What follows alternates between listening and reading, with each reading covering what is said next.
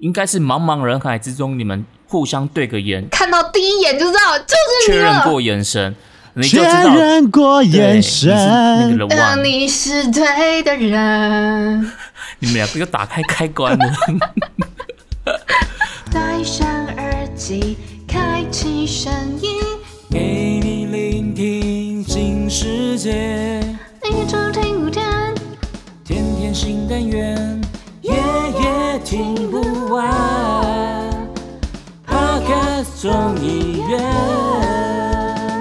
大家好，我们是恋恋恋不不想想忘忘，我是主持人依依 A K A 恋剧。我是主持人倪晨。那今天这一集呢，已经来到我们众议院这个第二季的收官了，这是我们第二季的最后一集了。最后一集，对，然后可能在第三季未来可能也不会有恋恋不想忘这个单元。等一下你是要跟我拆火是不是？现在就要立马了是不是？哎，不是你是你要跟我拆火吗？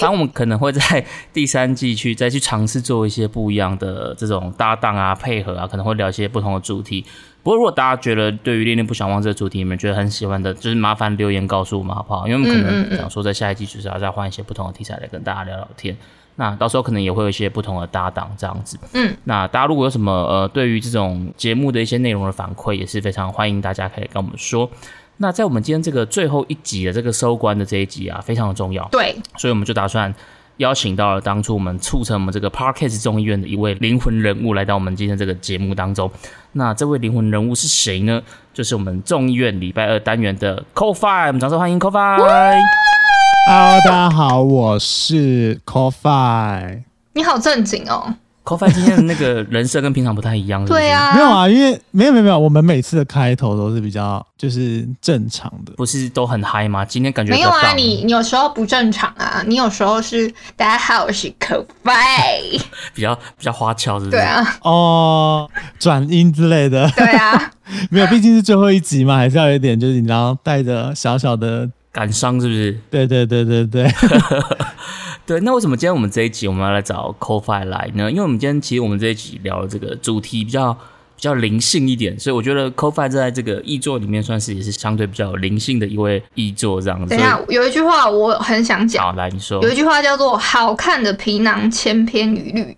有趣的灵魂万里挑一”。我觉得 c o f i 就是那个万里挑一的有灵魂吗？趣灵魂。哇塞，对，哇，给超高的评价哎、高恭怎么那么会，讲话？哎、我没有薪水发给你们呢、对啊，讲这么好听的话，没有薪水发哦。对啊，这个这个评语超超高的、至高无上的。没有啦，其实刚刚倪晨讲的有一点就是就是太高估了，就是恋恋不想忘，其实是我一直不不大敢上的节目，因为 why 啊？我一直常常说，就是我的爱情观其实就是很奇妙啊。然后我觉得我的恋爱经验，如果就是跟大家聊的话，大家一定会觉得这个人怎么有点莫名其妙，所以我就会常常拒绝他们说，还是找其他人当来宾会比较好一点。不会，我觉得有时候这种不同一样的观点，它才会碰撞出一些不一样的火花。比如说，可能我跟一的观点，其实听众听得很腻啊，所以来个有趣的灵魂，给我们一点不一样的观点，说不定听众觉得蛮蛮好玩的。对呀、对，所以就想说，在第三季不知道有没有这种爱情观点的同时呢，好像还是得来一下。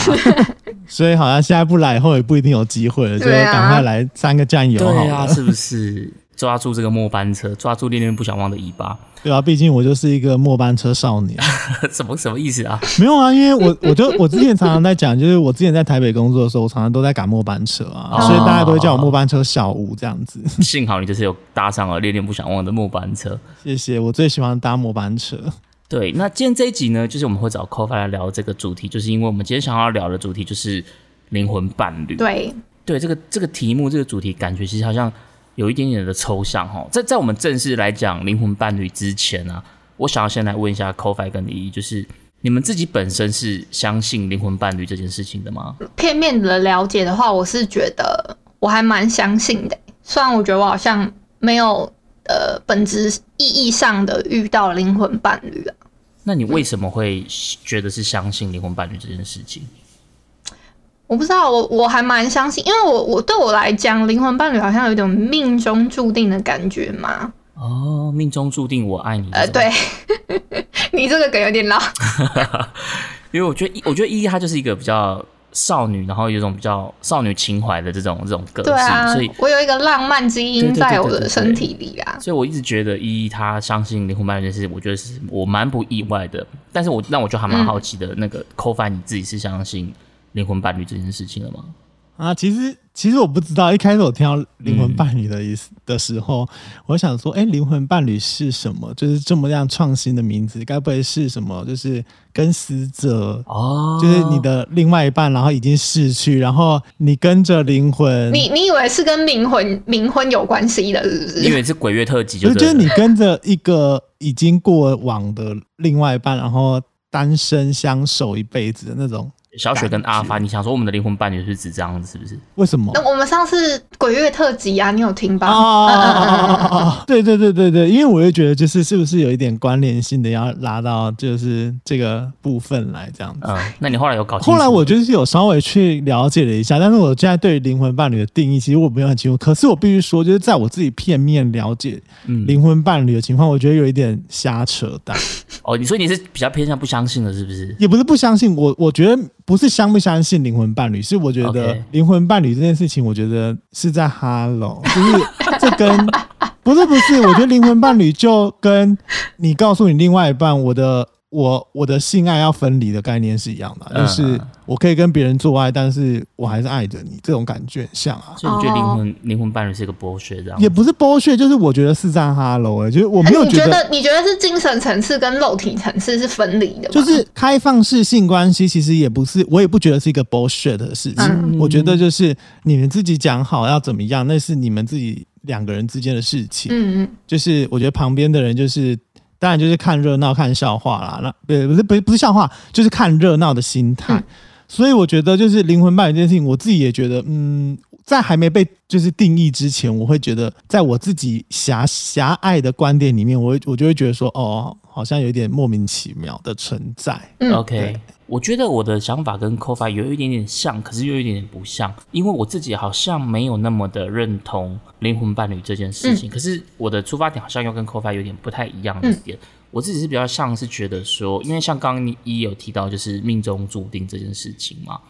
对，那我自己就会觉得说，如果什么事都要去依靠命中注定的话，那什么事都会变得很被动，你就不会很认真的去经营或是去追求一些什么事情。所以我会觉得说，什么事都依赖命中注定这件事情，好像有点太太随性了一点点。所以我我自己没有那么认同灵魂伴侣的出发点是这样子。可是因为我其实我对于灵魂伴侣的概念也是有一点点模糊的，所以接下来我想要请一一来跟我们解释一下什么叫做灵魂伴侣。哎、首先哦，嗯我我觉得要分几个阶段。如果你查维基百科的话，然后你搜寻灵魂伴侣，它是有一个注解在的。那维基百科的注解呢，它对灵魂伴侣，也就是 soul man，它是指一个相处会有一个深深着或者是天然的那种亲和感的人。那灵性学说的话呢，它是这种关系是人们觉得相遇就是一种命中注定，然后觉得对方是你生命中扮演很确定的一个重要角色的人，就是灵魂伴侣。所以也也也是跟我们刚刚讲命中注定那一个对人是一样的。对对对，如果以维基百科注解的话，嗯嗯嗯，那我自己就是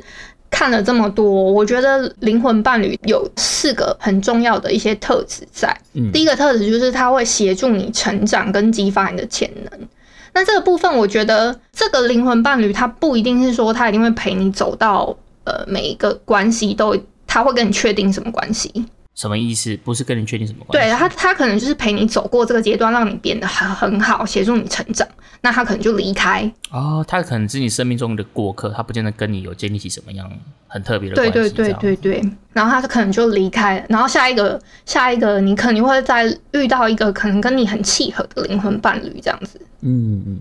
对，就不同阶段你可能会遇到不同的灵魂伴侣。所以灵魂伴侣可能不止一个。对，那这是一个。那第二个的话，它是一个很健康的关系，但不一定会很长久。所谓的健康关系，就是，嗯、不不是像你们刚刚讲的，你你什么灵肉分离啊，然后他跟你有一些呃勾勾搭搭，就是不清不楚的那种关系，嗯，懂吗？不不懂。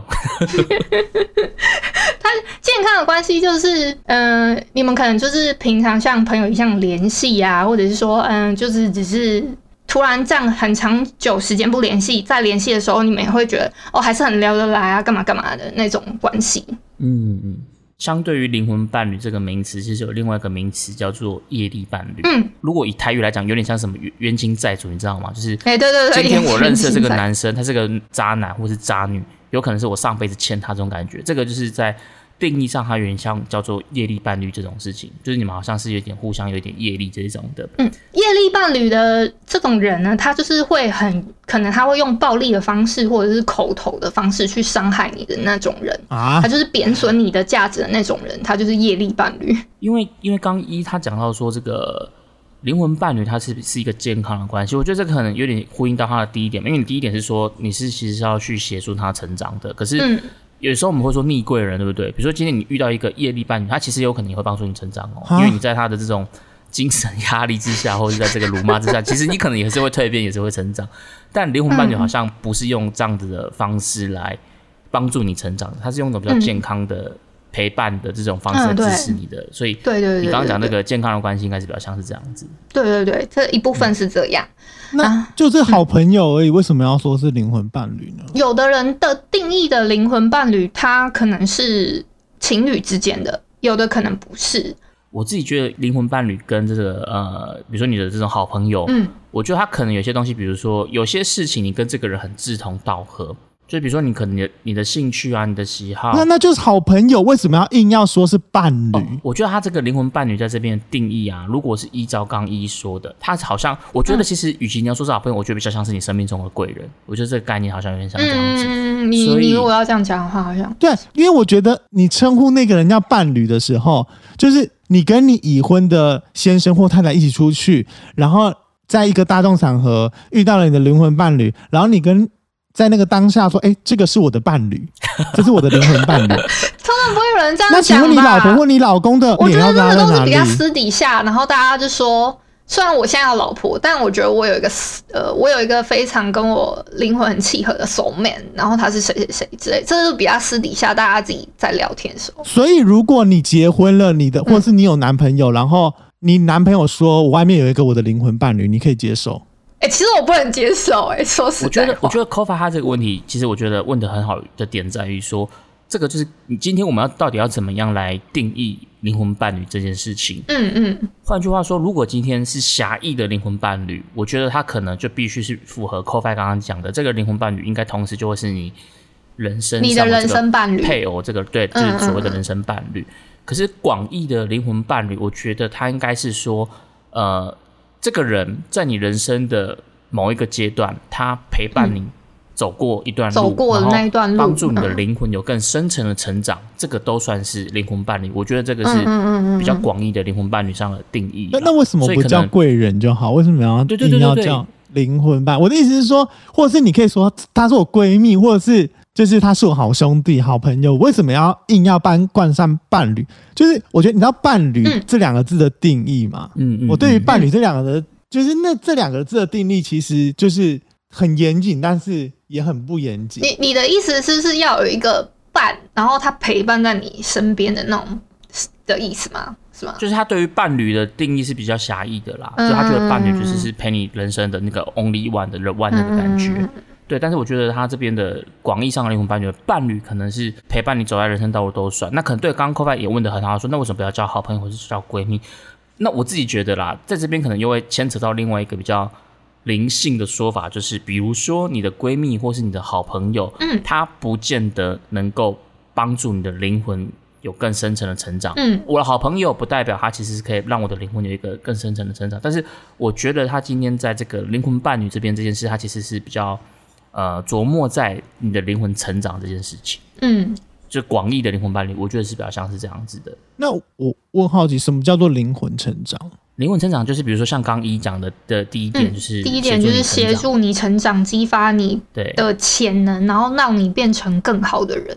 我觉得应该是这样。嗯，所以有可能是你的老师，嗯，对。如果照他所以这个来讲的话，所以所以你就改天你就跟你的另外一半一起去找你老师的时候说，告诉告诉你另外一半说，Hello，他是我的灵等一下魂，伴侣你你。现在等我后面后面还有一些，不要只是顾及在成长的部分，好吗？OK，好，因为我对于灵魂伴侣，我就是我真的越听越觉得这这个比开放式性关系更夸张。对，好啦，后面还有几个啦。嗯就是你会对这个人有一个很莫名熟悉的感觉，就是你相遇的时候，有的时候会有一种哎、诶好像久别重逢，然后聊个天，你就会觉得说，哎、他怎么跟我那么像，或者是说，一见如故这样子。，对，一见如故的感觉。然后再来的话，就是嗯、呃你们可能是相爱，然后会有很多火花的，但是不一定会一帆风顺。还有一个说法是说，其实我们人呐、来到人间是其实算是一个半个灵魂嘛。那我们都会在透过一些时间的时候，要找到另外自己的另外一半，然后让这个灵魂变得完整，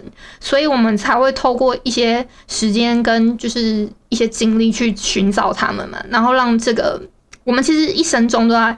找一些相同的灵魂来跟自己作伴，然后去做这样子的追求了。我听完前面嗯，几个，我还是觉得好来，你还是觉得为什么要叫灵魂伴侣？没有没有，我觉我觉得其实应该要这样这样说，就是灵来魂伴侣的这这个东西，毕竟它是起源于一个就是希腊柏拉图里面的一个一个一个篇章里面嗯提到这件事情，但是我觉得在现现在这个已经呃在不同的时空背景底下，到底灵魂伴侣还适不适合用这样子的一个名词来去定义？嗯，我就觉得会成为一个在这个呃现现代这种环境底下很混乱的一个点，就是就其实我们有更多的名词可以去定义它。你那你觉得你要你你要可能我不知道设计新的名字？不是，可能在我们的可能在我们中文的寓意里面，它有非常多更棒的名词去定义每一件事情。嗯但是可能在外国的语言当中，它可能就是像刚刚一讲的用 soul mate 来去定义。但是在台湾，你可以说他是我的贵人，哦哦哦哦。他是我人生中的导师，他是我，是说那个阶段遇到的那个人，你你给他的一个名称？因为我们的中文其实有很多的形容词，但是真的不需要用灵魂伴侣这四个字就框架住了这个东西。这我觉得灵魂伴侣它很大，就像刚刚一讲，它就是一个很多寓意、很多意义去解释灵魂伴侣这个东西嘛。毕竟它是有一点灵学的东西在。我相信你去问你，就是这个可以做试调，就是到底有没有人知道真正什么叫灵魂伴侣？就是有没有人能够真的去解释灵魂伴侣是什么？我觉得每个人的定义可能都不一样。嗯其实我认同每一个人对于灵魂伴侣的定义应该都会有点不太一样。这件事我觉得我是认同。那我觉得刚刚 c o f i 的这个回应也很好，就是 c o f i 他想象中的灵魂伴侣就是应该是比较偏向我们刚刚前面讲到的嗯狭义的灵魂伴侣。那对于广义的这种灵魂伴侣 c o f i 觉得其实应该会有其他更适合的名词名词来替代它，而不是好像嗯全整包都是灵魂伴侣。那你对于灵魂伴侣就会觉得很 confused，就是哎、诶这个也算灵魂伴侣，那那个也算灵魂伴侣，那那这个灵魂伴侣是不是？所以你结婚的时候就有一桌是灵魂伴侣桌，哎、不错哎、我就是放一桌灵魂伴侣桌这一桌，不是所以我觉得还不错。就是这比前男友跟前女友来的更讽刺哎、而且如果真的有灵魂伴侣的话，我觉得就是、嗯我自己觉得就是会让华人社会对于伴侣这件事情的实际意义上会变得很困惑，对不对？所以你不会随便跟人家讲说他是我灵魂伴侣，他是我灵魂伴侣，这个也是我灵魂伴，你只会告诉你的另外一半说他是我的好朋友，他是我的贵人，他是曾经在陪伴我呃忧郁忧郁的时期的什么样时期的一个朋友。嗯好，那我们把它收敛一下好了啦。就是我觉得灵魂伴侣，如果依照我们刚刚前面讲的这个定义来看的话，我觉得我们可以再细分成三种类型。第一种就是是真的是像符合 CoFi 讲的这种伴侣型的 The One，它是你生命中的另一半的这种灵魂伴侣。嗯那另外一种呢，就是有点像是我们刚刚前面有讲到的，他是你人生不同阶段的贵人、导师这种的，他可能嗯呃也是其中一种类型。那第三种类型是一种，哎，我一见如故，我相知相惜，然后是一种志同道合的这种好朋友。你们在这个呃你们的默契上，或者在你们的这个兴趣上，你们其实是有很多的地方是很很投机的。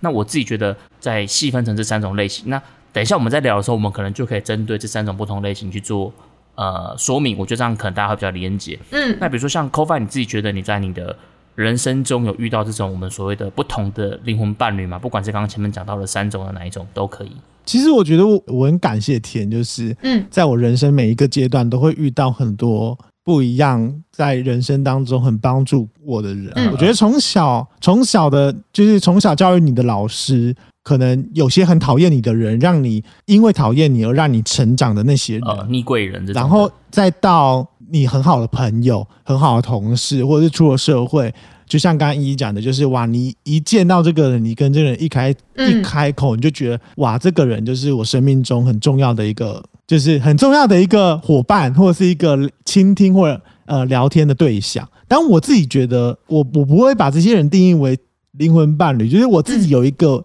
从我国中时期就认识的，但是我每次都告诉别人说，我有一个很好的朋友，我的所有的朋友就是一个金字塔的组合，他就是一辈子永远站在顶尖的那一位。哦，那你可以跟我们分享或者介绍一下，为什么他在你的生命中是如此的特别？我们现在不要去纠结在字眼这件事情。对对对对，我知道。道。所以我的意思是说，我会觉得他很，就是他在金字塔最顶端，他就是呃，在排在九十九趴以上的那一个人的原因，是因为呃，我觉得我们两个人虽然呃一起同同学的时间其实只有一年半到两年的时间，但是在这时间当中，可能就像依依讲的吧，我们就突然觉得说，呃，我们我们的对谈或者是我们的生命其实有一些交集，但是这个人完全不在于我觉得就是我在选配偶的那个范围里面。呃，我在国中的时候其实算比较弱势，因为我只是在一个我在人情班。我不知道你们知不知道，就是以前有被分班嘛，然后那个班呢的里面的人全部都是议员的小孩、老师的小孩，真有这种班、哦？有有有有有，就是那个班就是所谓的呃靠关系进来的。嗯，然后，可是那个靠关系进来，他会有四分之三的人是靠关系，然后四分之一是抽签。你们那边这么竞争哦，国中就要靠关系。对，所以而且因为呃，我们那边的班级非常多，我们二十五个班，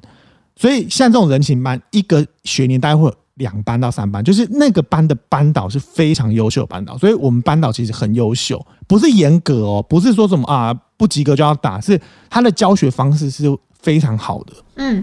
所以在那种班级里面，其实他们自己会组成一个圈圈，然后你们这些平民户呢，就会被组成一个圈圈，就是他们不会想要跟你们相处，所以我们班上成绩落差就会非常的鲜明，就是前段班班的非常前段班，但是后段班的就是永远在那边，然后你一辈子都不会觉得你可以超越得了他们，因为有一种那个流星花园三菜跑到 F 四他们的班级里面感觉。对对对对对，对，所以后来他是转学进来，他是他妈妈是老师，嗯，然后转学进来，反正他也有发生一些事情，所以导致于他转学过来嘛。然后后来就是在聊天的过程当中，我就莫名其妙在编故事。你们知道我就是一个很 drama 的人嘛，然后就会想很多有的没的、啊，说哎，你是不是可能如果，然后就被我说中，然后他觉得说怎么会知道是他，然后很惊吓。然后后来在国中的那两年，他其实非常的保护我，就是他不让其他比我们就是看起来比较高尚那些人来欺负我们这样子，所以我就觉得他是保护我们这一群平民户的大姐头，就是所以我觉得就是因为这个原因开始跟他就是觉得比较好，然后后来高中你知道。就是他们的升学率就非常好嘛，就在那种一等一的学校，然后我们当然就是很烂。可是你知道，后来我们在补习班的时候突然遇到了，然后我们就发现，我们既然可以就是立刻又变成很好的朋友这样子。然后在这个过程当中，其实我们就是一直都没有交集，就是不管是念大学或者是出工作、出了社会或等等都没有交集。可是嗯，永远就是在现在，只要遇到任何的状况或情形，我们就立刻挺身而出。到现在为止，你们还是维持着这样的关系。对，但是因为他现在就是人在那个对岸水深火热重灾区，所以就是有时候也比较难救援。但是如果他在台湾有需要帮忙任何事情，其实都会第一时间挺身而出。如果就是我觉得那是一个倾听的力量，然后我也不会觉得他是一个伴侣，然后嗯，我觉得我跟她老公我们也都认识，我觉得反而是一个就是在人生当中一个很重要互相的一个角色。嗯嗯嗯，但是并不会去插手你我的人生跟我的生命，会在你需要的时候伸出援手的那种朋友那。你会觉得他是一个很懂你的人吗？比如说今天一件事情，可能你都还没讲，他可能就都会明白。会啊，就是你可能跟他讲说，就是你可能稍微跟他提你心情不好，他可能就会知道你其实是怎么你在你你纠结的点在哪，或者是你怎么样。可是我必须说，他也不是唯一的一个会就是很明白清楚知道的人。可是为什么他会至今为止还是站在那金字塔的最顶端？是因为我觉得那个位置嗯就是一辈子没有人能取代，然后唯一能取代的那个人嗯只有我有可能未来人生的那个伴侣，所以他是第就是在九十赢过九十九趴的人，但是如果我的伴侣他是赢过剩下下面全部的人，对啊，就是我不觉得他会超越，就像是她有她老公嘛，那我也不觉得就是你的人生要去 去剥夺他的生命，或者是对啊，我觉得我自己定义的。硬要定义的灵魂伴侣，但是我是说不出口说他是我灵魂伴侣了。我觉得听起来其实蛮符合的。对啊，我觉得蛮符合的耶。我是真的说不出口。对啊，那那依依嘞，你有没有遇过这种类似的？嗯，如你分的是三类，我觉得硬要讲的话，我觉得二三，我有一个朋友是，呃，是我觉得目前为止最符合的。她是你的闺蜜这种的吗？对，闺蜜，而且她是一个女生。她是一个女生，我先声明。她是一个女生这么好笑吗？不是，我觉得如果她今天想要跟我结婚，我也愿意的那一种。哦，真的假的？真的，我就出柜。哇，你要不要下次叫她来录一集？嗯，有机会。没有啊，你们没有那天不想忘啦，你要录什么？可以录别的啊，可以录别的主题啊。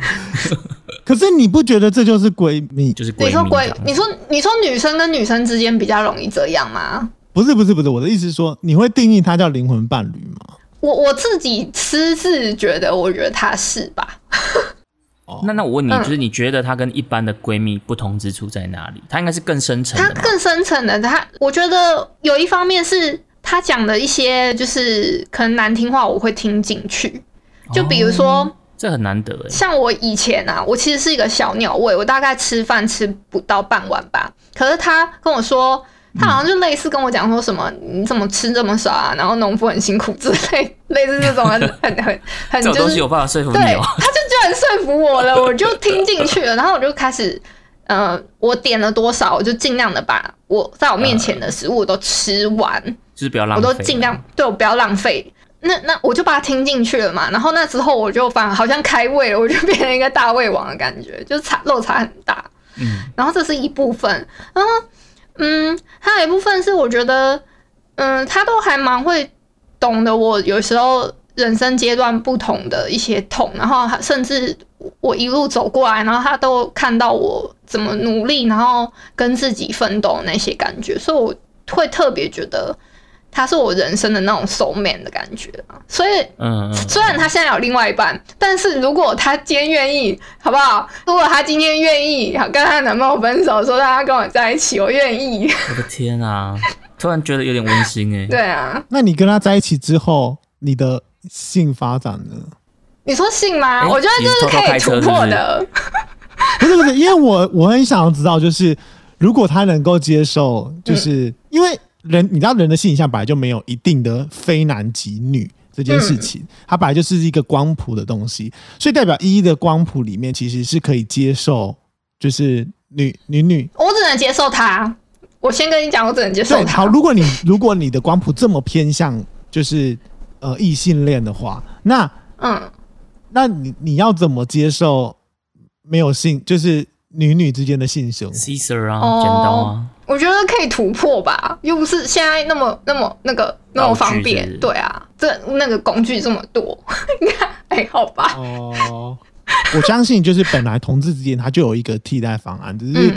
就是站在一个就是异性恋广谱比较强的依依身上，总不可能他以后告诉他的灵，就是你们真的结婚之后，你要告诉他说，可是我还是比较想跟男生做爱，所以你让我就是。就是我的意思是说，难道你要走向这一块吗？哦，就是你可以接受吗？我应该是不会啦。我们那天不想忘到了尾尾声，一直不断的开车。我们还没有到尾声，我们大概才到一半吧。我说我们这一季的，我说我们这一季的尾声。哦，对对对，我这季尾声不断的被叉叉 Y 跟那个 c o f i 开始开车这样。对啊，这个其实不算开车。哎，我是很理性在讨论。然后开车定义是就是你会在言辞当中讲出非常多就比较对啊生殖器官的东西之类的。对，就会直接讲比较。比较 detail 的部分，好不好意思，我是小人之心那个。对对对对对，你你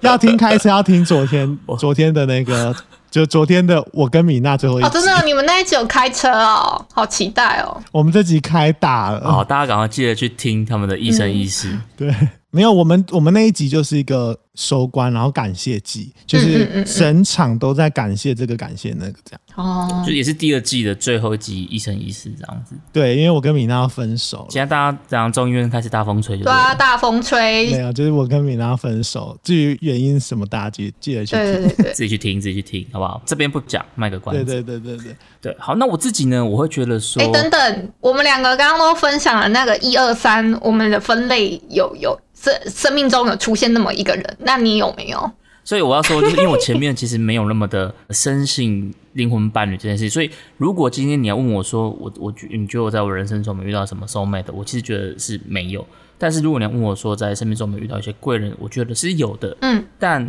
在我的自己的定义，贵人跟 soul mate 会有一个很大的不同的点，是在于说，这个人有没有非常非常的懂你。嗯，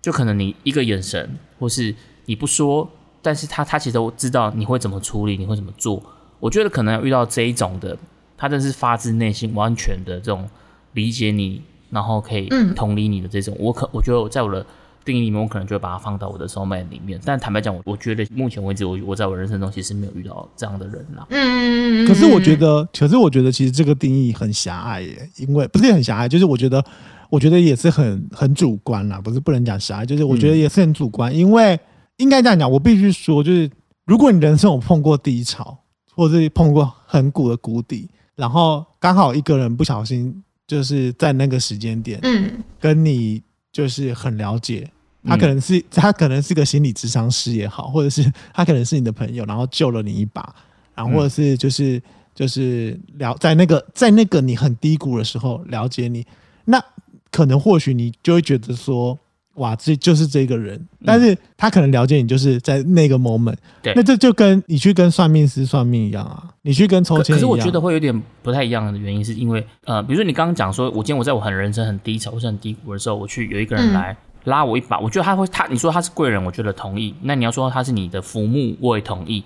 但是你要说他是不是你的 soul mate，我觉得那就不一定不。是，可是如果他在那个时间点，因为因为我觉得这是比较我我讲比较主观的原因，是因为你可能在那个时间点，你就会特别觉得说，哇，他真的很懂你，他真的很了解你，就是你可能还没有想要讲什么，他就知道为什么我今天又心情不好，或者是我今天又怎么样，就是你可能在那个时间点、那个 moment 点，你会觉得他真的是很了解你的，因为灵魂伴侣本来就像你们刚刚讲，它可能是一个很短暂的东西啊，嗯，它也不是一个很很很长期的一个一个过程嘛。嗯那如果最了解你的人，maybe 我不知道你你们的爸爸妈妈难道不了解你吗？我自己就觉得没有啊。我自己也觉得没有啊。对啊，那那我问你，如果如果照倪晨那个定义，如果你爸爸妈妈很了解你，那你爸爸妈妈算是你的灵魂伴侣吗？呃，我觉得很了解你，这是其中一个定义啊，嗯对吧？可是因为我觉得。在你人生这些行走这个阶段，爸爸妈妈不太可能是陪着你一直走，尤其是在你长大成人之后。嗯那我自己会觉得说，所谓的伴侣，他是必须陪你走过一段人生的这个道路。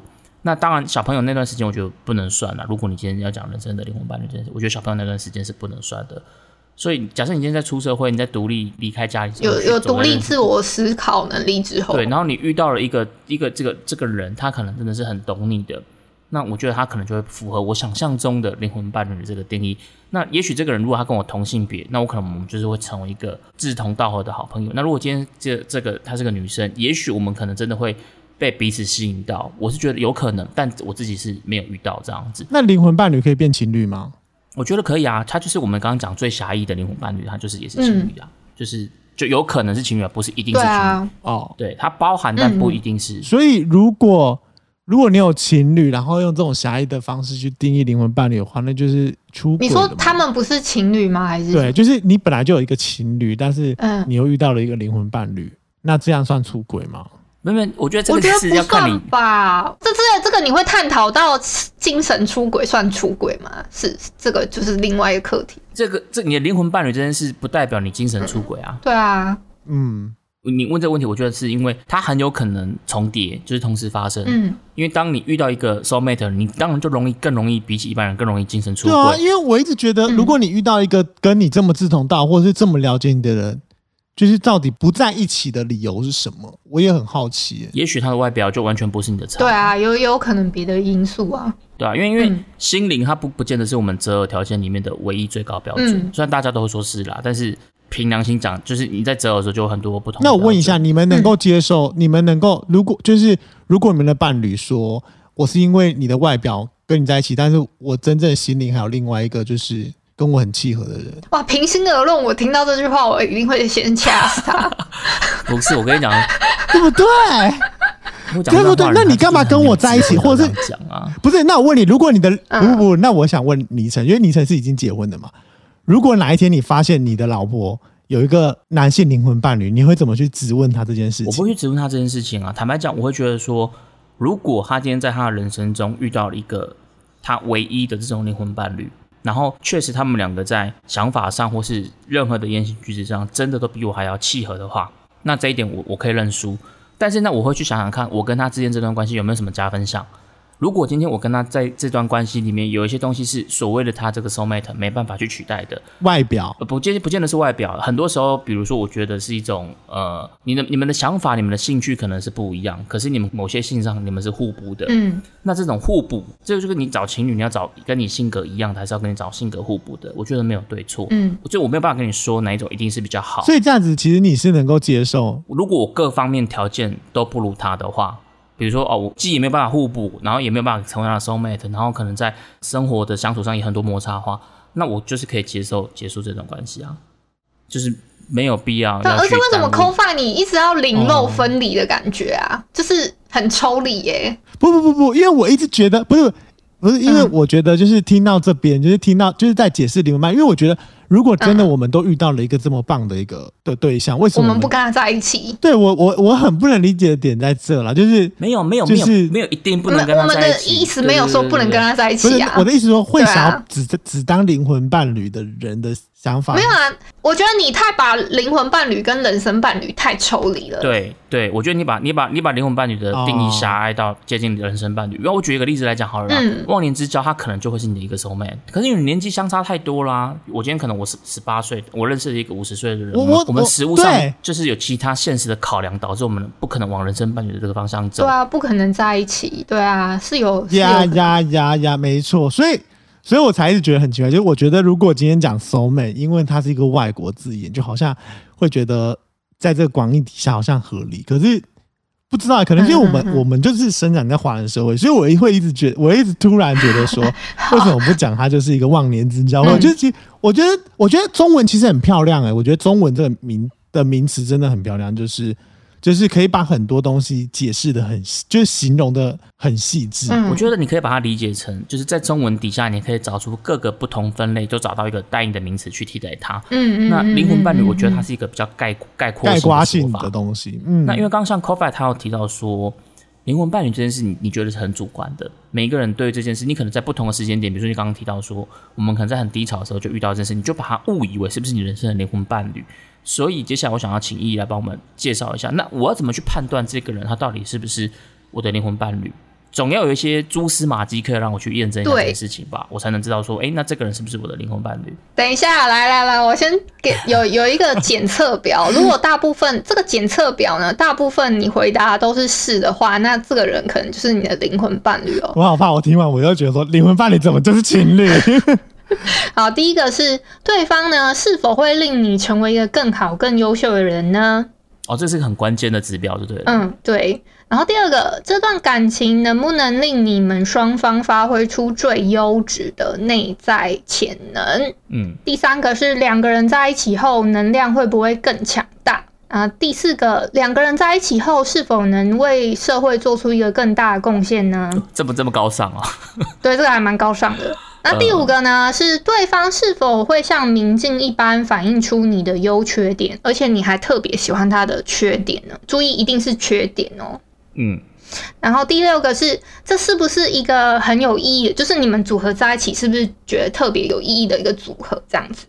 那最后一个是这段爱情的价值对你们来说是什么？大概是这样，你就是透过这几个问题，然后问一下你自己心里面的答案，大部分是不是都是好的？那是不是都是是？那这个人可能就是你心目中的灵魂伴侣。这听起来好像我在帮我的这段爱情关系打考级的这种感觉。对对对，没有，我觉得说不定真正就就是检测是检测发现，你就会发现大家在自己定义中的灵魂伴侣都不符合。坦白讲，我自己觉得不会有都符合的这种人存在。我自己觉得不不可能每个都是 OK 的啦我。觉得真的符合的话，你们两个还没结婚，还没有成为人生伴侣，我会觉得真的很可惜。哎、对啊，就是，就是那到底那到底这个人缺少什么，让你觉得不能结？婚？如果你没有，我觉得如果你今天是一个不婚主义，那我觉得很合理。可是你就如果你是一个已婚，就是有要婚的人，嗯那为什么到底不？为什么？Why？我就会这样觉得，就是哎、你知道这七点，这七点比很多人生伴侣或者是真的很恩爱的夫妻，他是人生伴侣也是灵魂伴侣的人去测，这七点都不一定能够。我觉得要中五点都很难呢、真的吗？我觉得五点五点应该还 OK 吧。那我们来问一下倪晨中几点？我觉得他这七点其实就是融合成一点，是对方能不能帮助你成为一个更好的人啊。我我觉得他其实他他只是把基于这个大纲之下，再把它展到很细的啊。所以比如说什么你们的在一起能不能对社会做出更这个，坦白讲，我对这种论调，我个人就会蛮蛮没有没有特别想要去认同这种观点，就是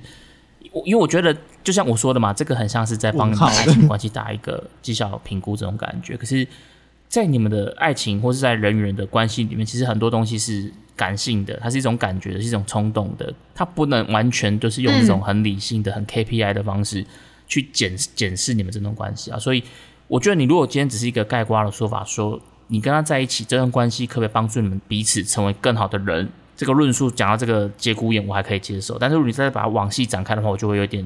太多余了。我我就自己没有特别要去认同，我要去帮我的人生伴侣打这种七个方向的这个评分标准。对啊，我也觉得就是，而且你知道我自己在就是还真的很不了解灵魂伴侣到底是什么东西的时候，我是有我有去找一下资料，就是我有看到网络上的人讲，就是很多灵魂伴侣可能嗯，就是今朝他很了解你，明天翻书翻的就是变脸变得跟翻书一样快。嗯，对，就是很多的灵魂伴侣最后可能都是因为争执而吵架，或者是然后离开的。像刚刚倪晨讲吧，在人生中的某一个时段，他可能就是帮助你，让你更好，让你成长，对啊，那如果这样子的话，就是众议院的大家，也就是我的灵魂伴侣啊。哦，这么多人，对啊，我觉得像生命中的贵人这种，就是像刚刚 Kofi 讲啊，阶段性啦，就是你不同人生阶段，你可能就有不同的人出现在你的生命里面。那至于你要不要把这些人当成是你贵人，或者是你的呃灵魂伴侣，那我觉得就取决于你自己主观的去认知，嗯因为我觉得这东西其实。毕竟讲到一点灵性的这种东西，我觉得还还是是靠你的主观去认知。比如像摆渡人，嗯，摆渡人，那如果照这个说法，我觉得摆渡人可能也会是你的生命中的贵人，或者是你的灵魂伴侣之一这样子。那比如说，那一你自己觉得嘞，像这个，因为你你你找了这个七个的检测方式啊，那你今天这个会影响到你的择偶标准其实？我觉得倒不会影响我的择偶标准，我的择偶标准一直都是。我之前有跟你分享过，我有嗯一个十大条款嘛，对，就是我们第一季第一集的时候，你要不要再来帮所有听众复习一下？因为他们可能之后就听不到。我不。要，我不要，我不要，你们就给我自己回去听第一集。那你先啊我只，记得你讲个声音，声音很。重要啦。他声音啊，声音啊，然后身高要比我高个二十公分左右吧。哎、那我很好奇，声音到底就是你喜欢是什么样类型的声音？嗯，来，我给你听一次。叮咚，已经在帮你充电啦。好了，你有听到吗这？这该不会是你的起床铃声之类的吧？不是，是我的充电。每天都要听到这个。对啊，这样你可以知道了吗？好，没有，因为我觉得声音这种东西，就是就是像一之前有聊过的啊，声音控嘛，或者是就是对声音本来就有要求。OK，那还有就是还有什么？嗯，我觉得要笑起来很好看，哇，好笼统啊！很很笼统吗？就是那个上排牙齿，然后一排啊，然后笑起来很阳光，很难理解吗？不会啊，这个我觉得蛮好理解的啦。没有，我觉得他他现在有点无法 catch 到我的那个，对，这个我都这个都是比较外表的东西。对啊，所以灵魂伴侣这件事对你来讲的，它的这个比重有到那么高吗，或者什么的？你说心灵方面的吗？对啊，就是灵魂伴侣、啊。我觉得那个都是除了呃心灵方面，一定就是他要陪我可以成长嘛，然后我们聊不聊得来，这个一定都是一定都是择偶条件里面的基本啊，我自己觉得啦。所以你说要刚刚讲的那几个，会不会有影响到我原本的什么择偶条件？不会啊。嗯，OK。对啊，我哎、我好奇问一下你们哦，你们觉得关于灵魂伴侣这个伴侣，他们比较多是一见钟情还是日久生情？哇，如果要如果要说灵魂伴侣的话，我觉得反而我自己会认定为比较一见钟情型的、就突然这个人就会觉得说，在很短的时间内，嗯，你就会突然觉得说，哇，这个人真的好了解我，他就是我人生当中的灵魂伴侣。嗯，对我在这个时间点，我只要每次跟他聊什么，他就是会知道。所以我觉得这会是一个对我来定义的话，他会是一个非常非常一见钟情型的。对我自己觉得是这样，我不觉得会是日久生情。我觉得我的想法跟 CoFi 是一样的，就是如果如果你今天真的有一个 soul mate，然后嗯应该是茫茫人海之中，你们互相对个眼，看到第一眼就知道确认过眼神，确你就知道认过眼对，神你是，那个嗯，one，你是对的人。你们两个就打开开关了。对啊，所以我我自己我跟 CoFi 一样，我也我我觉得应该是比较偏向一见钟情吧。嗯，啊，我自己是觉得我比较偏向日久生情多一点呢、我觉得一定会有那一见钟情，然后那个好感在了嘛，有有一定的好感度，就是一点点。然后那个日久生情的部分是，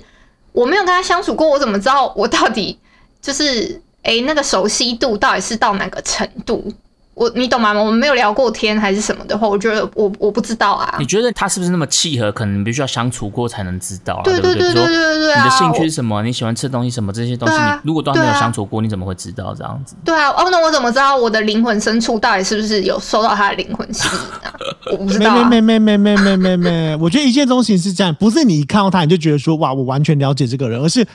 你在就是当你们正正式成为灵魂伴侣，再回去想的时候，就说哎、其实那时候第一眼那时候我就对你一确认过眼，神，我就觉得我们是灵魂伴侣了，哦应该是这种情况，是回头想想就确认过眼神了，是不是？对，而不是你跟他今天是同学，然后你们生活了三年多，然后毕了业之后，突然在某一天就说：“哎、我觉得我们两个真的很契合，都毕业六年了，然后我们还是很棒，我们是灵魂伴侣。”就是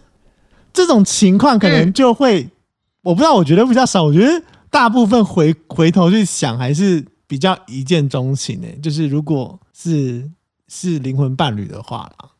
对，因为我觉得不可能会有人就一见钟情，不可能会有人一看到你就觉得说，哇，你就是我灵魂伴侣。我觉得如果是这样的话，好瞎哦。其实会有会有第第一眼印象这件事会有其实会有，但对，就是你可能会觉得说，哇，你当初遇到，就是这都是我觉得一见钟情都是回头再去讲的、就是不可能会有一个人在路上，然后我讲说人生伴侣啊，就是有一对情，就是夫妻他他们俩在路上，然后一看到对方就你就是我老公，然后就立刻好，我们这、哦，也是对，就是啊。我觉得一见钟情一定不是不是指像刚刚一一提到，就是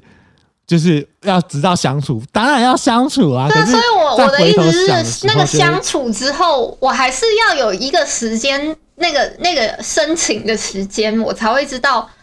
他到底是不是我的 soul man 啊。我自己觉我觉得你们得啦，综合你们来嗯讲，我觉得这个定义上有点像是一见钟情，代表我对这个人有好感。嗯，这个有一定的好好感，是已经进在前面的，然后我们自然而然相处，那这会符合刚刚 CoFi 讲的，还是算是一见钟情。嗯但一讲的这个，我觉得日久生情，那就得看你跟他相处的这个过程。那如果你是在一开始的相处都是完全没有好感，是真的相处过后才慢慢才开始去，哦因为习惯了，或是因为怎么样了，才去爱上他。对你们可能就就是你们去 KTV 唱歌，可能你对这个人就是根本就无感。嗯他是边缘，他就是一个就是一个路人，就是朋友介绍来的一个朋友，就这样。然后结果就是经过了三次、四次、五次唱歌之后，然后就发现，哎，这个人唱歌，这个人的笑容，这个人的哇哦，哇哦，然后才开始跟他有进一步相处。我觉得这可能就不算一见钟情。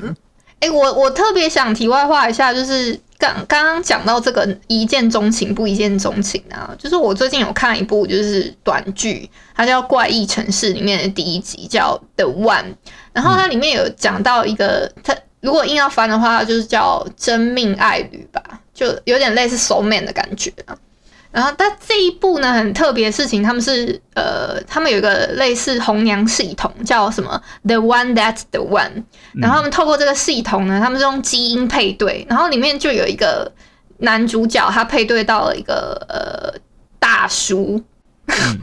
然后就配对在一起了。然后他们都配对在一起之后呢，呃，他们因为男主角他可能就呃假设他二十几岁好了，重点是他们两个人都不是他们都不是同性对，他们都不是同性恋。然后那个大叔呢，那个大叔大概可能六十几，然后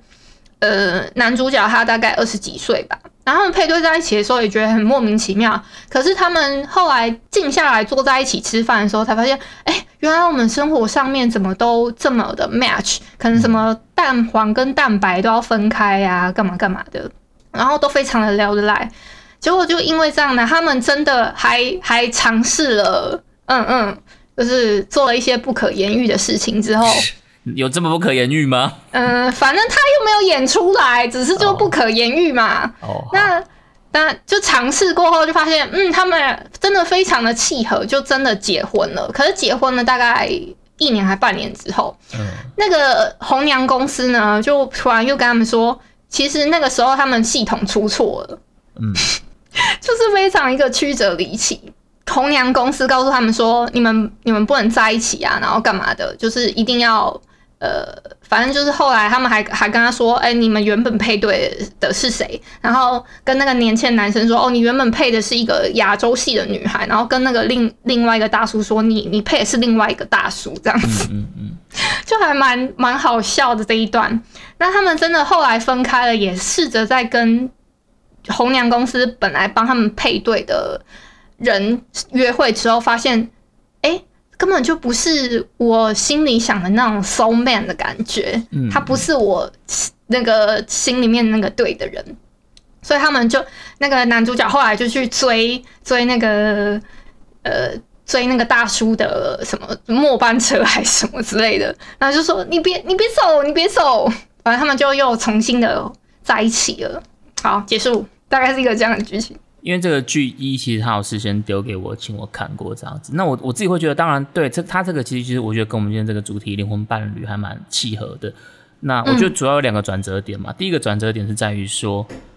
当他们去给系统配对的时候，他发现到那个对方根本就不可能是我的 soul 根 mate，怎么可能是他？完全不可能。所以对你就会去感受到这个第一个反差，可是却嗯却却在相处之后发现，哎、好像我们真的就是 soul mate，这是第一个转折。嗯你原原本认为根本不可能是你 soul mate 的人，他结果是你的 soul mate，这个是我觉得他的第一个转折。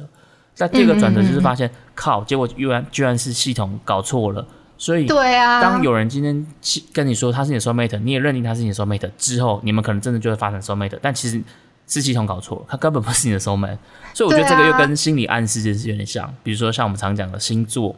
或是算命，其实你可能你都会去被对方给你一点点的心理暗示，你就会接受他跟你说的话，你就觉得哦就是这样，就像他们根本不是 soul mate，可是因为系统跟他们说他们 soul mate，他们就觉得啊好吧那就是了。虽然说后来证明系统是错的，所以我觉得他是他的呃这个这个故事我觉得很有趣的第二个转折。嗯，我自己觉得我我还蛮喜欢他去探讨这件事，就是 soul mate 这件事到底嗯有没有那么多的命中注定，或是很多时候其实是人为的，或者是我的心理潜移默化去去改变什么的，这是我我我会喜欢他这部剧去探讨的一个地方是这样子。嗯嗯好，那我们刚刚前面讲了这么多，就是关于这个 soul mate 这件事情啊。那呃，也针对定义这件事，我们也花了蛮多时间在讨论定义这件事情嘛。那依你这边有没有什么方法？假设真的我们的人生其实有 soul mate 这件事情，你觉得有没有什么方法可能是可以帮助我们自己，让我们自己更容易去遇到我们的灵魂伴侣的？你说要把它召唤到自己身边，是不是？哦，是是用这样的概念，是不是？拿一个那个神奇宝贝球是是对，我要把它召唤那个，然后把它捕捉到宝贝球里面的概念。？OK OK，有吗？有这个所谓的 pebble 吗？应该算有吧，就是呃，有几个小 paper 是你要首先呢，你要把你的频率打开，你要有个雷达，好不好？先把它装上去，然后放开你自己。哦、我对我觉得就是你，你必须先相信有灵魂伴侣这对件事情、啊，对对对对吧？你如果你如果根本不相信，你这个雷达根本就会对，然后你先把它打开之后呢，然后你就嗯你就随随时好不好？就有打开一个叫做同频相吸的一个一个类似吸引力法则吧可能就会吸引到他过来。对啊，灵性的，我觉得灵性是蛮蛮蛮讲究心理法对对。对对对。然后另外一这个个，那个就是史门山应该蛮蛮懂的，另外一个就是你要把你的爱场打开，就是这个爱场打开的意思是说你要让爱出去，然后也要让爱可以进来。就是有一句话叫做你要让错的人离开，然后为你的真爱铺路，就是这样子你。你真的挥别错了，才能跟对的重逢啦，就是梁静茹的对。对，挥别错了，真爱才能够进来啦。然后第三个呢，就是你要自然的搜寻。这个自然的搜寻的意思是说，你不要太期待说，哦，好像类似你可能去算命，然后算命的说你七月份一定会遇到你的哦，你要。往东南方走，东南方走，经过对然后往东南方你会遇走到你的正宫姻缘。对，很多人呢，通常在这个时候就会什么都不做了，等待这个发生的事情。对他就会觉得七月份我一定会遇到，然后他就什么努力都不做了。对，然后就只是等到那个时间到，可是真的时间过了，然后就已经八月了，你就是才会在想说，哎，啊，我的灵魂伴侣呢？嗯对，所以其实呢，你这个时候应该是要让自己不要太期待，不就是不不期不待、顺其自然的那种搜寻过的过程就好了。嗯然后也不要说有一个预设期限，说你今天一定会遇到他，嗯。大概是一个这样子的过程。然后最后呢，就是你要珍惜跟磨合，就是刚刚讲的确认过眼神啊，嗯。然后你要去珍惜他，然后跟他进行一些磨合，嗯。彼此之间的那些，这样就可以好不好？召唤他进来你生命中。我觉得这个，对我觉得这点是蛮重要的啊。比如说，你要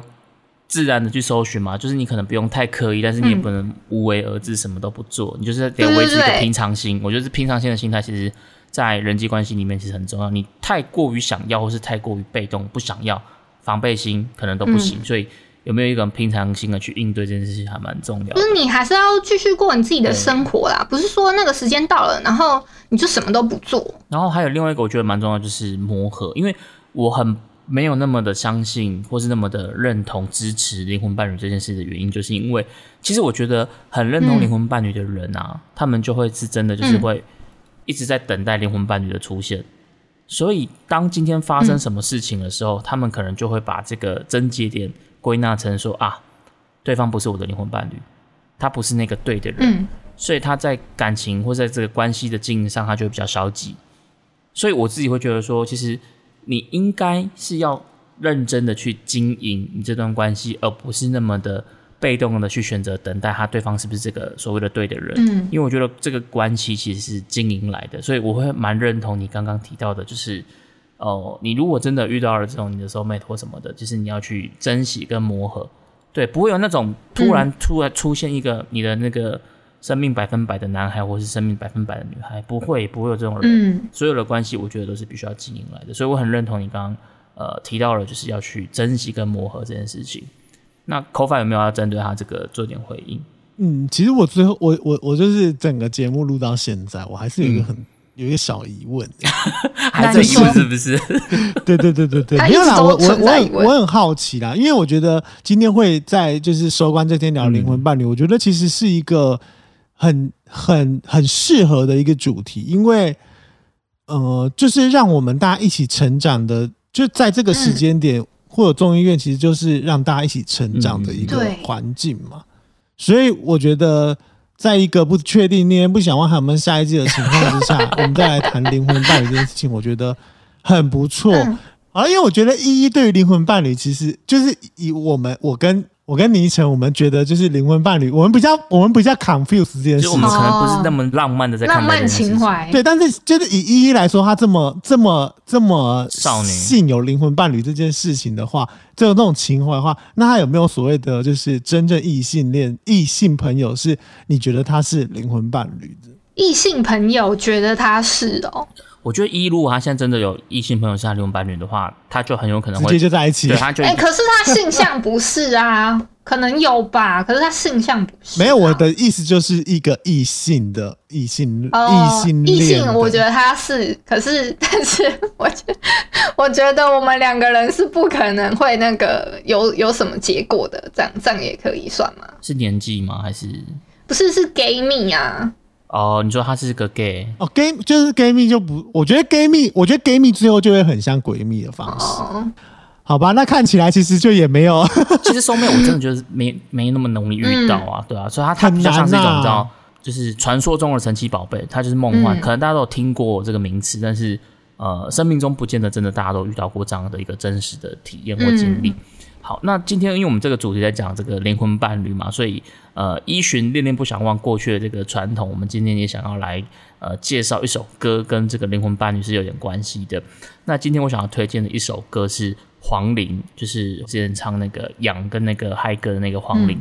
他有唱了一首歌，就叫做《灵魂伴侣》。我以为你要讲田馥甄的灵魂伴侣。，对，讲到灵魂伴侣，大家应该都会先想到田馥甄的这首歌《灵魂伴侣》。不过我今天想要推荐的是一首黄龄的《灵魂伴侣》。那这首歌它是个粤语歌曲，嗯，那我自己本人是听不懂粤语的，可是我不知道为什么我我听到这首歌，它的第一句，它第一句的歌词就是“擘開夜影，要分開了也擘開依然”，就是说默契依然，要分开了、还是默契依然。但其实我是听不懂粤语的嘛，我只是觉得它這個粵語歌的这个口氣，這個氣靠很有感覺，所以我就也很喜歡。那他後面的歌詞，他也有提到說，比如說，呃，如同靈魂伴侶，也不必一世，就是不必陪伴一整世這樣子，我就覺得很呼應今天我們在聊的這個主題。灵魂伴侶。那在音樂的話，它的那個編編曲啊，它的伴奏也是這種吉他抒情的，就是符合我一向最喜歡那種風格，所以這首歌我一聽我就覺得很喜歡，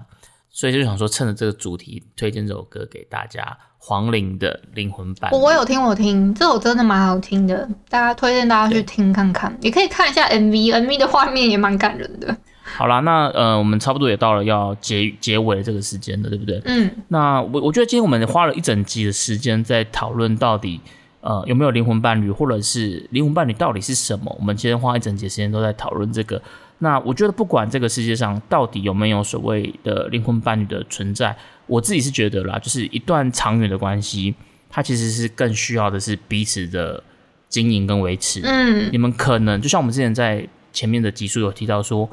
你可以去接受对方的缺点，或者是可以去接受对方的不完美。嗯，这种爱其实你们可能可以帮助你们走得更远。如果呃我今天只是很一厢情愿的去找到我的生命中的這個 Mr. Right，或是这个百分百女孩，那很多时候你可能就会忘记了，在我们这种相处上，我们可以去调节、去调整、去改正自己的这些可能性。所以我觉得有些吵架、有些争执，我觉得反而其实是对这个关系来讲，其实才是好事。就是有破坏才会有重建的机会嘛。因为信任感的建立本来就是必须依靠这样的一个。呃，破坏的过程，就再把它重新建立起来。所以我觉得，不管到底有没有灵魂伴侣，但是呃，對於自己未来在你跟你另一半的关系的经营上，我觉得其实这件事还是是更重要的。这样才是一个、我觉得维持良好关系的一个比较好的方法。这样子，嗯，哎、可是可是我很好奇一件事情呢、就是就是这是小题外话，就灵魂伴侣通常是双方都各都共同认同这件事吗？我觉得不一定、哦。对，我也觉得不一定哦，说不定你觉得他是，但他他不一定觉得嗯、他他不见得是双向的。嗯，哦，所以哦，好對，好，所以我自己觉得，对于灵魂伴侣这个态度，就是最后就是可以引用那个嘛，徐志摩他不是说嘛，我将于茫茫人海之中去寻访我唯一的灵魂伴侣，得知我幸。不得我命。对，所以大家不用太执着，一定觉得说我就要去寻找生命中的这个 soul mate。如果你找得到，那当然很好。可是如果没有的话，其实可能我们也是可以把我们的这个视线就是拉近一点。可能在我们的这个日常生活里面，其實還有很多潜在的可能等待我们去发掘。，嗯，生命中关心你跟爱护你的人其实很多，不要总是很對，沒執着。錯，沒錯。對，不要那么不要太过执着，这个执着可能会反而去蒙蔽了你一些事情。这样子。我我觉得啦，嗯最后送大家一句：所有的相遇都是灵魂的思念哦，很很符合，很符合那个灵魂伴侣的一个那个吧。呃，对，也是很少女，也很符合依依的风格，这样子。好啦，那我们今天这一集《恋恋不想忘》关于呃灵魂伴侣的这个单集，差不多就这边告一段落。今天也非常谢谢 Ko-Fi 来到呃我们恋恋不想忘》来跟我们分享一下。那既然已经是这个第二季的尾声了嘛，Ko-Fi 有没有什么样的话想要跟大家分享一下？不管是对我们，或是对恋恋不其想忘》的听众。我真的很希望，如果大家就是真的、真的、真的可以的话，就是拜托大家去听昨天的礼。拜二的，我以为你是要说，我是叫你我會這樣戀戀不想忘》记啊，结果你在讲你自己的。沒有没有，我要先讲，没有，我要先讲的原因是因为昨天那个节目，其实我们在做感谢这件事情上，其实我们我们在过程中讲四五十分鐘，哦嗯，就是我觉得要講的東西真的太多，而且我觉得这个从头到尾的离奇的过程，就是让我至今都还是觉得很特别，就是一个嗯，就 就是到底我在干嘛？很难？启齿就是这种过程，就是所以其实我要讲，就是其实这第二季我们其实是很惊险呐、因为第二季陪伴我们的嗯，除了各位听众之外，嗯就是疫对。情，就是我们是从疫情发生的那时候哎真的刚好是跟着立刻开始了我们的第二季，对，然后疫情出趋缓了，我们的第二季就结束了对。啊，所以其实我们是，我们很多的人是在居家中，就是度过这完整的对第二季。本来我们可能自己安排一些生活所以没有了，这样子。对，然后对于我们来讲，我觉得第二季能够顺利的开始，呃，就是真的要谢谢听众愿意继续收听，不然其实我们是真的没有很有动力，就是我觉得那个动力指数会没有那么高。如果在听《恋恋不想忘》的这个节目，一定知道，就是从第一季到第二季。这整档节目做了这个单元，其实做了非常大的改变，就是从一开始可能在磨合，就是主持人的磨合，到后来就是呃选题上可能会比较飘忽不定，或者是选题上好像没有那么有自信。到第二季，不管是从呃音乐的选材，或者是从爱情的观点，从如何去呃整个节目的架构去做做一个梳理上，其实都我相信，如果在听《天天不想忘》的所有的听众朋友们，应该都能够深深的感受到，就是这个节目在改变。有了，我们好像比较培养出一点默契所以这个节目就是那时候第二季结束，就是倪晨跟依依有提到说，可能未来的走向的时候，哇，我其实是有一种觉得，第一个当然会觉得很不舍，但是我觉得如果听众你们就像倪晨刚刚讲，如果你们真的很喜哎、欢，先讲，我们没有真的要没有，拆火我不是，好吗？我是说单元这个单元，就是爱情这个单元可能会没有。如果你们真的觉得这个单元很值得被保留下来，就是真的很一人一信，一人一对，信。很对啊希望你们就是的支持啊！我必须说，第二季其实还要感谢的是真的有给我们赞助的粉丝，嗯哦，就是真的，有有花钱支持我们的粉丝，嗯就是我真的很感谢大家，就是不多，但是那个不多的数字对于我们来说都是嗯很大的动力。对，就是我们真的没有想过，我们会有人愿意花钱嗯，支持我们这档节目。可是实际上，真的看到有人花钱，然后愿意给我们能量，愿意让我们每天持续日更，然后不间断的更新，真的，我觉得十一位的主持人都很辛苦。那也很谢谢所有在呃手机上面收听任何一档 Pocket 众议院的单元的你们。就是希望你们在第三季，如果第三季顺利的话，也希望你们就是休息一下，然后把前面的单元或前面的单集补听回来，然后对，从从大家的第一集好不好？第一然后继续季的第一集，支持我们一下，就是 Parker 的众乐，然后把这档节目分享给你更多的好朋友。我觉得这件事情，你们就算没有钱赞助我们，但是你们只要愿意花时间分享，就是很简单的一个步骤，对，都是很大的鼓励。对我们的支持都是非常非常大的。好，那我们这个恋恋不想忘带这个第二季也、也即将走入一个尾声嘛。那第三季未来可能就是会变成一种不同的形式。嗯，呃，具体会怎么样？其实其实我们现在也还没有一个很清楚的轮廓。但呃，就是今天算是一个告别的时间吧，因为恋恋不想忘就是走到了尾声。我觉得呃，回顾起来其实也蛮蛮特别的，这几个月的时间，然后我们就是把恋恋不想忘从第一季，然后延伸到第二季，然后呃延伸出一些呃不同类型的一些碰撞或是火花。我自己觉得这个过程其实真的还蛮有趣的啦，所以真的也很谢谢这一路陪我们走过来的所有听众朋哎、友。我们这样子录也有半年了吧？三三四个月吧季这样，下来，其实我们是从二月，含第一季，我们是从嗯二月十八号开始那，刚好半年呢、对啊，很特别的缘分了。就是很神奇。但是如果真的说从筹备起到现在，其实哇，我们真的是 soul man 呢、对，真的，对啊，我们都是彼此的所 soul 以这一集 soul man man，就是是献给所有的众议院的伙伴们。对，谢谢大家，我爱大谢谢大家。对，email 要讲一些什么话吗？没有，我都我我每天都怀着很感恩的心啊，然后觉得说，嗯，我我可以遇到中医院的大家，我真的很开心啊。真的、哦然后，这一季真的很开心啊！我每都其实我每次那个都要快要到录音的时间的时候，我都还一直在想说，我有没有什么要补什么资料啊？然后一直在那边想说很紧张这样。呃很用很用心的，一很用心的准备节目这样子。嗯，嗯，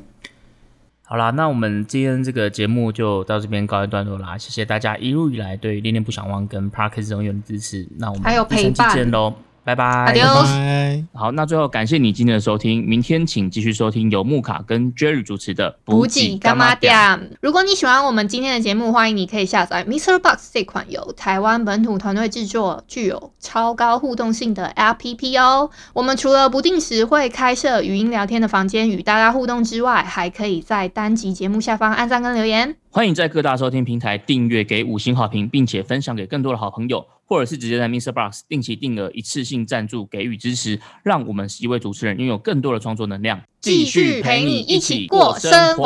我们下周见啦，拜拜。Adios。